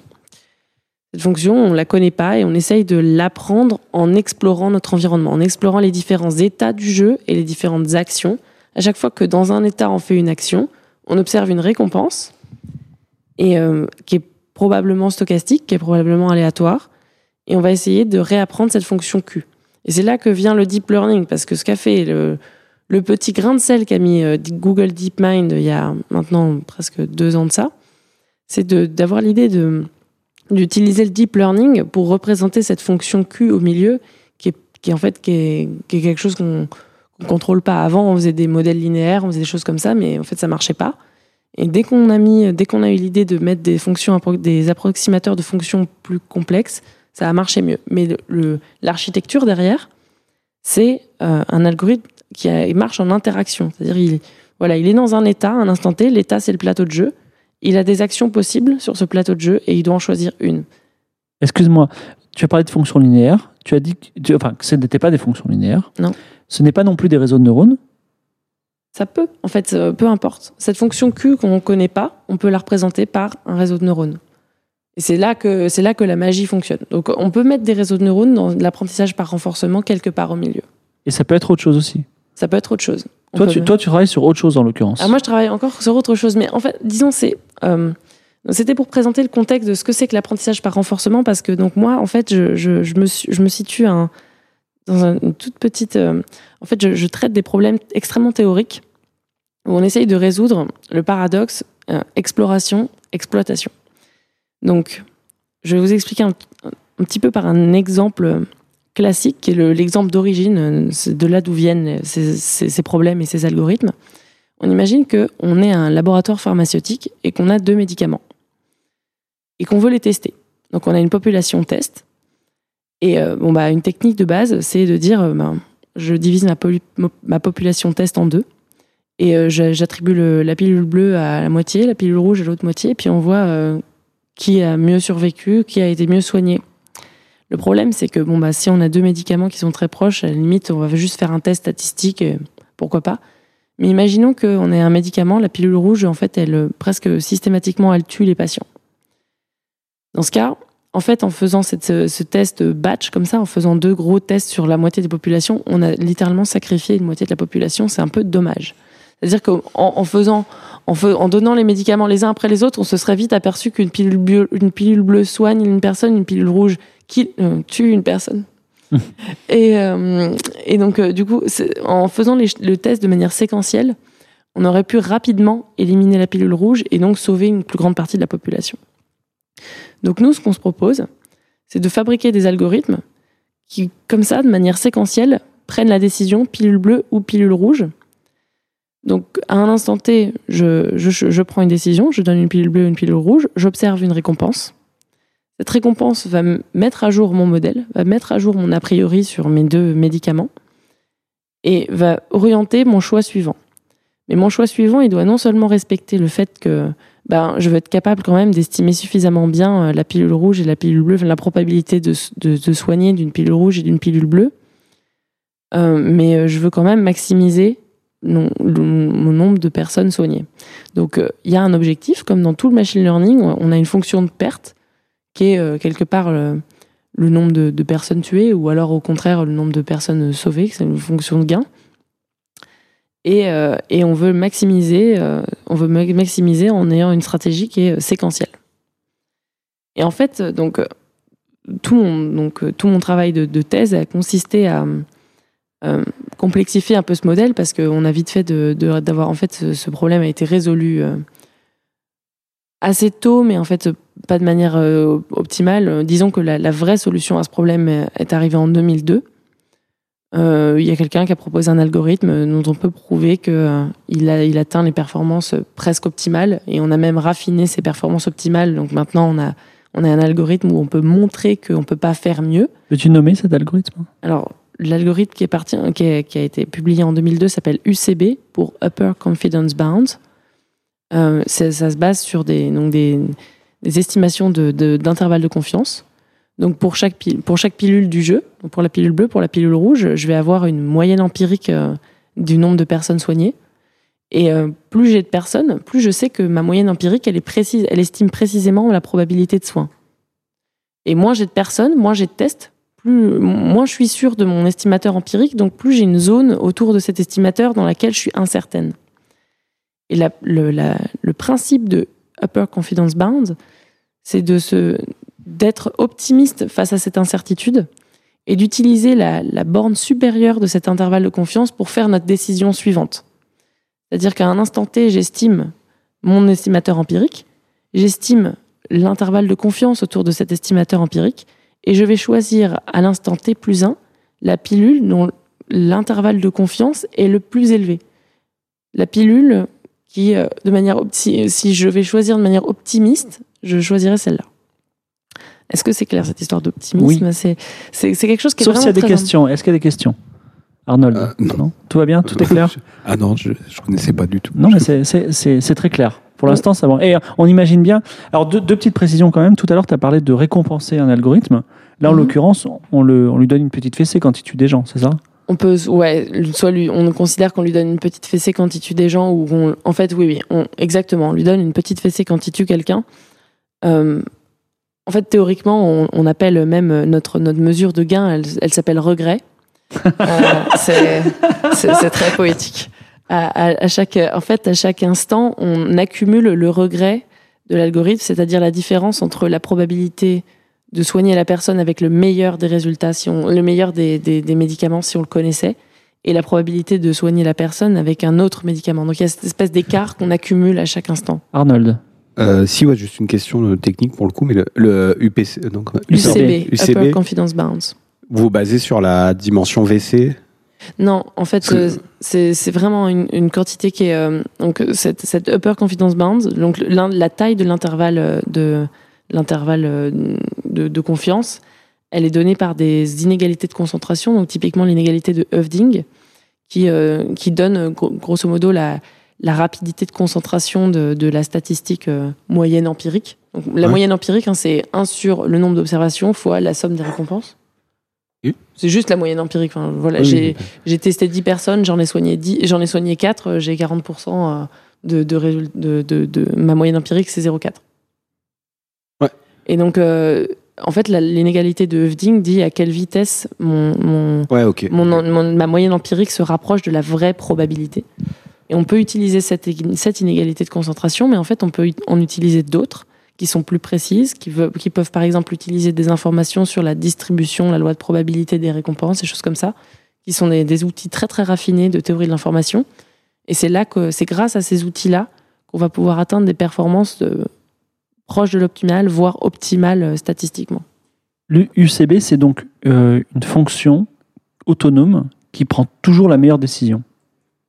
C'est une euh, UCB, c'est le nom de l'algorithme. Ouais. Euh, la, euh, la fonction, c'est euh, c'est la fonction. La fonction, elle dit à l'instant T, l'action à T plus 1, c'est la meilleure argmax de UCB de tous les de tous les bras. Donc euh, on calcule UCB pour chaque bras, pour chaque euh, ch- chaque pilule de- du problème, Mhm. et euh, et on la fonction c'est prendre juste la, la- le bras, la, je dis bras, Oui, voilà. je dis bras, pourquoi? Parce que te dis bras parce qu'il y a une autre analogie de ce problème qui est un problème juste de machine à sous. Donc moi j'ai pris j'ai pris les pilules parce que je trouve que c'est un problème qui est plus qui touche plus les gens les tests pharmaceutiques. Mais vous pouvez imaginer que vous entrez dans un casino et que vous avez euh, deux machines à sous en face de vous et que quand, pour obtenir une réalisation, plutôt que de tester une pilule sur un patient, en fait vous tirez juste un bras de la machine à sous et dans ces cas-là vous obtenez une récompense aléatoire. Donc c'est pour ça que j'utilise beaucoup le mot bras parce que c'est un- le vocabulaire du Bah, domaine. Il y a quand même une différence parce que la pilule, la- enfin, je reprends ton exemple euh, bêtement, d'accord as une pilule qui tue et une pilule qui sauve. Mais la machine à sous, là, tu dis c'est complètement aléatoire par contre. Non, la- une en fait, la machine à sous, il va y avoir une machine à sous qui fait gagner beaucoup d'argent et une machine à sous qui fait, pas, qui fait, Ah, qui fait perdre à chaque fois. Ok, Et donc, du coup, à chaque fois qu'on lui met un. C'était un- une de mes questions. d'accord, ok. Ouais, c'est ça. Il y a- il y a- il y a- il- on suppose que parmi les deux machines à sous, il y en a une qui est bien. Il y en a une qui fait rapporter de l'argent et une qui en fait perdre.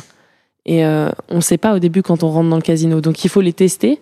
Mais bon, au début, ça peut arriver que la machine, la bonne machine, des fois, au début, quand on la teste, elle, elle donne des zéros. Enfin, elle, elle, elle- elle fait perdre. Alors, combien de fois on s'autorise à la tester Combien de fois on explore Que- Quelle quantité d'exploration on s'autorise avant de dire ok là c'est bon, je me, je me focalise sur On la l'avait- pas posé en énigme, ça? Non, mais ça me rappelle ton énigme de Google. Euh, avec combien de jours faut passer devant Non, mais on en avait posé une, on dit. Euh, T'as une pièce pipée. De... Non, t'as deux pièces devant toi, il y en a une qui est pipée, c'est-à-dire qu'elle passe 0,5%. Non, c'est pas une euh, énigme.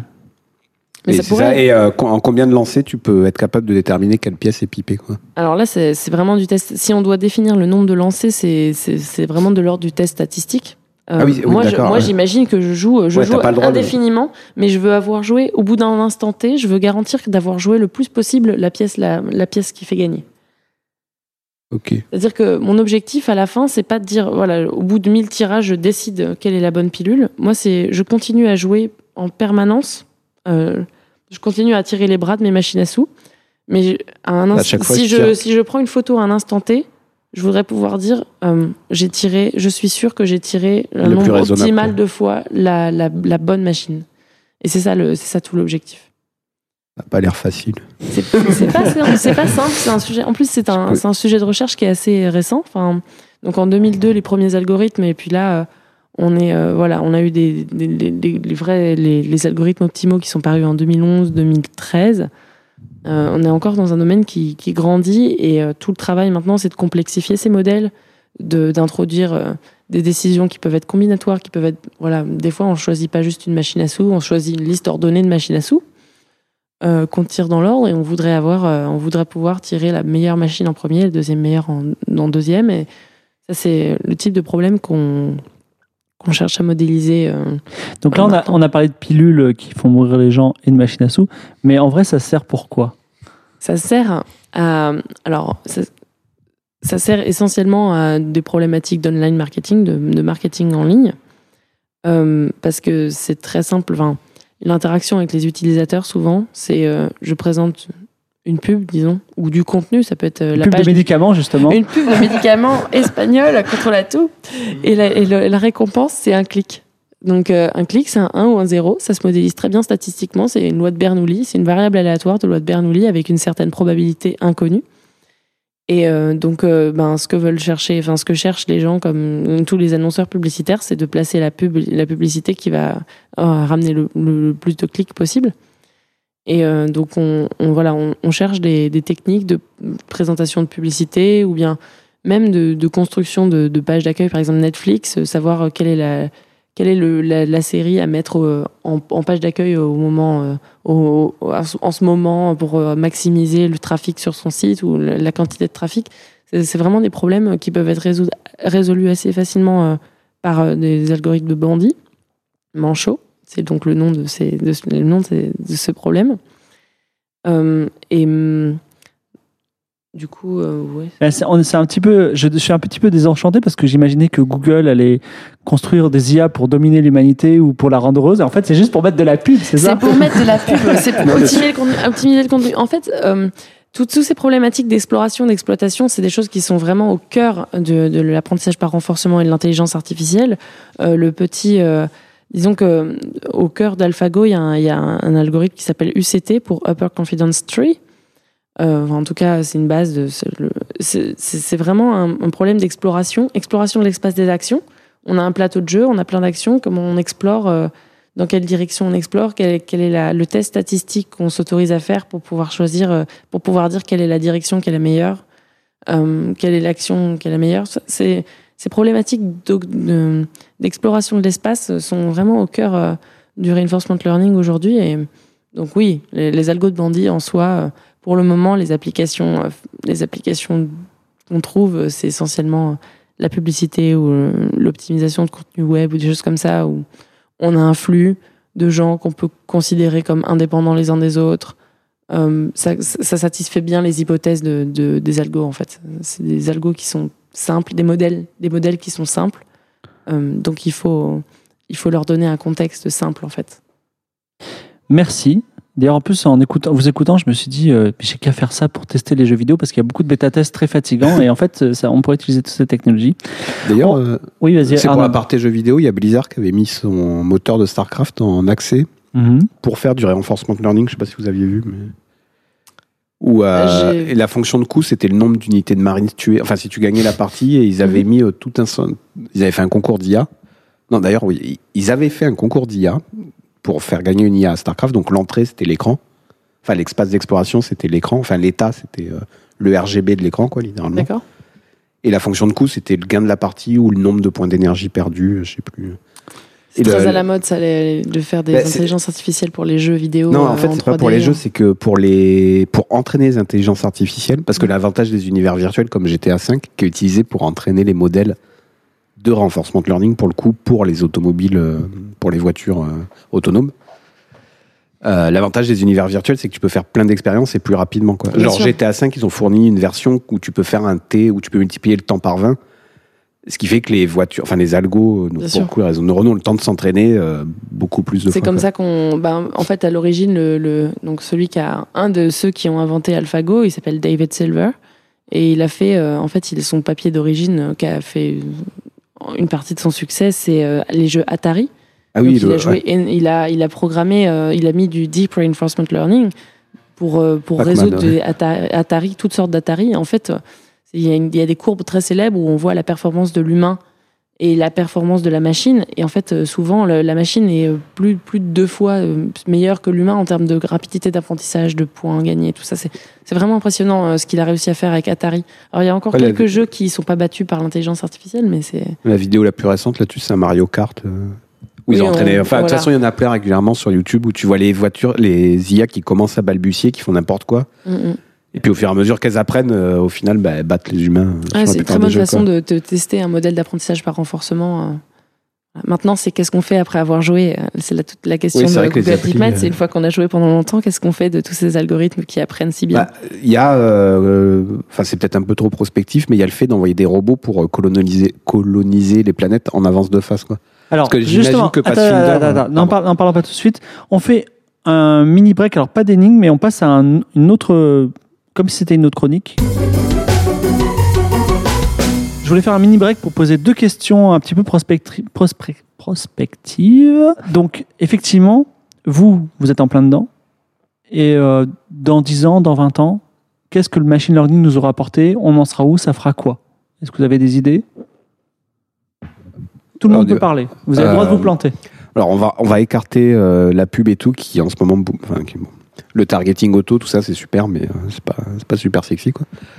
Euh, Il y a les, moi je crois, je crois vachement dans, le domaine clinique à l'analyse des radios, enfin à la, la, la, la médecine assistée par IA quoi. Et entre autres pour l'analyse des radios. Je connais pas le travail des médecins, je sais pas exactement au quotidien qu'est-ce qu'ils font, mais euh, En gros, il dit là, il y a une tumeur. Ouais, voilà, le, le truc qui a beaucoup marché où les, les IA ont beaucoup apporté récemment, enfin les réseaux de neurones et les CNN, les convulsion- convolutional euh, neural network en particulier, qui est une Mhm. architecture, c'est euh, la reconnaissance de, enfin la, la- la prédiction de cancer souvent en signaux précoces. C'est-à-dire des- des- sur certaines radios, un très bon chirurgien ou médecin ou oncologue arrive à dire tiens c'est pas très bon cette masse noire, mais là les IA elles arrivent plus tôt et donc ça sauve vraiment des gens. Mmh. on leur donne en fait pour les entraîner des radios des patients très longtemps avant qu'ils aient développé le cancer, parce que ça sert à rien de leur donner des radios du moment où un chirurgien humain ou un médecin humain a réussi à trouver. Donc Arnold dit détecter les cancers. Super. Claire, tu as une idée pour le reinforcement euh, Alors, moi, je, je- déjà, je suis d'accord avec euh, la- la- les applications à la médecine. Ça pose beaucoup de challenges euh, aujourd'hui et ça, je suis d'accord que c'est l'avenir. Euh, je pense aussi les transports. Enfin, en fait, les, les voitures connectées, les Voitures les autonomes. fameuses- les voitures autonomes, les fameuses Tesla dont on entend tant parler. Euh, je pense que voilà, la Google Car, euh, même si elle n'est pas encore tout à fait au point, voilà, les, les transports autonomes. euh, Ça marche super bien quand même. hein. Enfin, c'est impressionnant. C'est hein. très impressionnant. C'est très impressionnant, mais il y a encore des choses qui marchent pas à fond et euh, il y a, on est encore, on est, on n'y est pas. Mais on y je, je pense que c'est quelque chose vers lequel on tend. Alors, plus de cancer, des voitures qui conduisent tout seul. Justin, tu dis quoi? Des avions qui volent? Non, moi, je ne dis deux. Alors, Deux. Pour aller dans ce que, ce que vient de dire Claire, euh, l'optimisation de système en général, complexe, parce qu'il y a un moment, euh, juste, on n'arrive pas, nous. Donc, euh, on peut imaginer. Comprendre le monde. Non, alors, ouais, Non, pas, non, pas l'optimiser. Approche ingénieur, quoi. Tu. Exactement. T'as rien compris, mais au moins ça marche. quoi.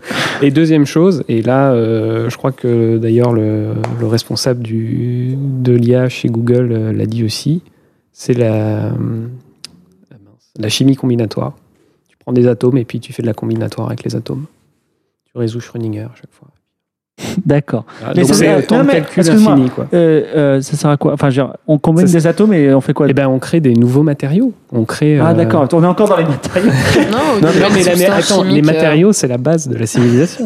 oui, Sans matériaux, oui, tu mais fais rien. Arnold va te dire, mais non, c'est les maths, tu vois. non, donc, mais là, euh, c'est vrai qu'on a parlé des trucs sexy, mais la pro- enfin, donc Justin qui. Et- il y a déjà des résultats aujourd'hui. C'est aussi un avenir dans le métier de l'ingénieur en particulier, donc c'est pas un truc, c'est pas une application grand public, mais c'est dans les méthodes de travail.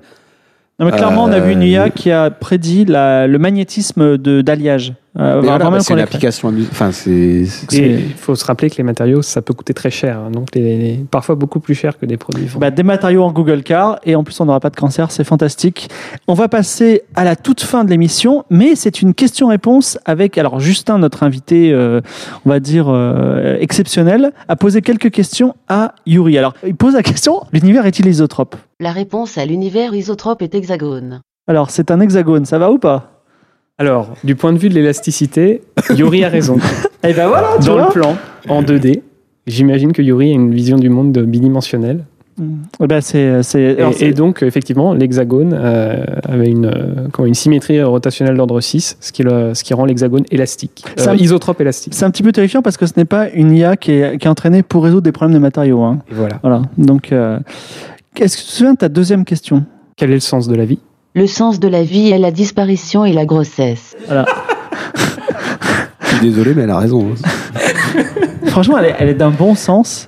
Alors, rappelons que Yuri, Ouais. c'est une, euh, c'est une intelligence artificielle euh, par réseau neuronal entraînée sur des textes, euh, on va dire, d'avant euh, 1980. Voilà. Non, c'est les news Reuters, là. Un newswriter. Donc 2012-2013. Fantastique. 2012-2013. Toi, toi, ta troisième question, Justin. As-tu des principes moraux Et si oui, peux-tu les énoncer? Oui. Le pessimisme, le professionnalisme et le rendement. C'est fantastique.